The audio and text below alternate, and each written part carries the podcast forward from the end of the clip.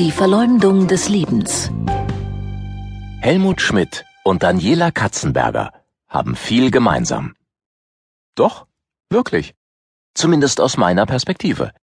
Denn beide kann ich aufrichtig dafür bewundern, dass sie ohne Schnörkel sagen, was sie denken. Der eine denkt dabei vorzugsweise einen langen Lungenzug lang nach, die andere braucht dazu nicht einmal Luft zu holen. Erfolgreich sind beide. Und wie? Helmut Schmidt sitzt ganz offensichtlich auf dem unsichtbaren Thron des weisesten Deutschen, der größten Autorität unseres Landes in diesen Tagen. Er ist ein wahrhaft bedeutender Mann. Er bezwang als Senator in Hamburg die 62er Sturmflut, war einer der besten Bundeskanzler und ist seit Jahrzehnten Mitherausgeber einer der angesehensten Zeitungen des Landes. Er war fast 60 Jahre lang glücklich verheiratet, ist wieder verliebt und zählt einige der mächtigsten und klügsten Männer der Welt zu seinen Freunden. Er malt, spielte Klavier, solange er konnte, und nahm sogar eigene Schallplatten auf. Er ist sechsfacher Ehrenbürger, dreißigfacher Ehrendoktor an den bedeutendsten Hochschulen der Welt. Er hielt nicht nur unzählige Preise, sondern ist selbst Namensgeber des Helmut Schmidt Preises für deutsch-amerikanische Wirtschaftsgeschichte. Erfolgreicher geht es nicht. Und Daniela Katzenberger? Die hat maximal Spaß, wird darüber Millionärin und keiner weiß warum.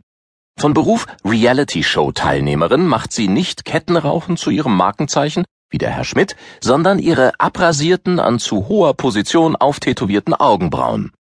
Sie taucht regelmäßig in der Boulevardpresse mit prallen Fotos und kleinen Texten auf, ist fast täglich irgendwo im Fernsehen zu sehen, spricht fließend Denglisch und Pfälzisch, schrieb mit 24 Jahren ihre erste Biografie, mit der sie Platz 1 der Bestsellerliste stürmte, bespaßt über eine Million Facebook-Fans im Internet und sorgt überall, wo sie auftaucht, wasserstoffblond für gute Laune. Daniela Katzenberger ist womöglich noch gar nicht am Ende ihrer Karriere angelangt. Bei ihr weiß man nicht, wozu sie noch fähig ist. Es kann morgen vorbei sein und keiner erinnert sich mehr an sie. Oder aber sie ulknudelt sich durch die Medien bis ins hohe Alter. Es ist alles drin. Aber wahrscheinlich wird es auch bei ihr zum Schluss naheliegend sein zu sagen, erfolgreicher geht es nicht.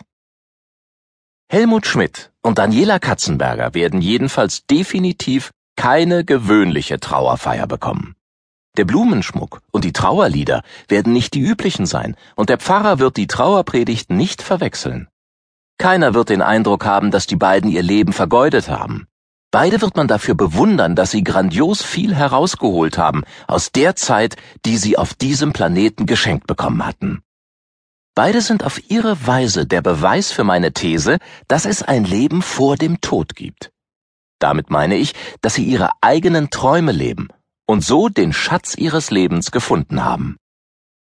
Stümperhaft gemalt.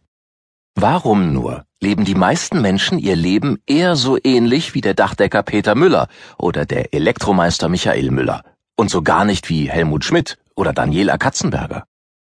Warum sind fast alle Menschen nur mittelmäßig glücklich, mittelmäßig stolz, mittelmäßig erfolgreich, mittelmäßig gut in fast allem, was sie tun? Warum nur sind fast alle Lebenswege dem Durchschnitt so nah? Ist es das, was wir wollen, wenn wir noch jung sind? Ein durchschnittliches, langweiliges Leben führen? Warten, bis es vorbei ist, ohne herausragendes getan zu haben? Ich bin überzeugt davon, dass wir unser Leben jederzeit so gestalten können, wie wir es möchten.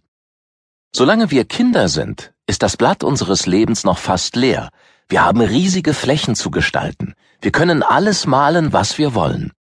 Später werden die freien Flächen kleiner, aber es bleiben immer noch welche übrig. Selbst an unserem letzten Tag haben wir immer noch eine kleine weiße Ecke, die wir frei gestalten können. Aber welches Werk liefern wir am Ende ab.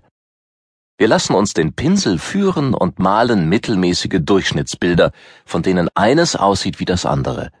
Wir versuchen nicht einmal mit großen Strichen ein grandioses Bild zu entwerfen, eigene Farben anzurühren, das Bild unserer Träume zu malen. Nein, wir kritzeln nur so vor uns hin und teilen uns dieselben grauen Farben mit unseren Lebensnachbarn.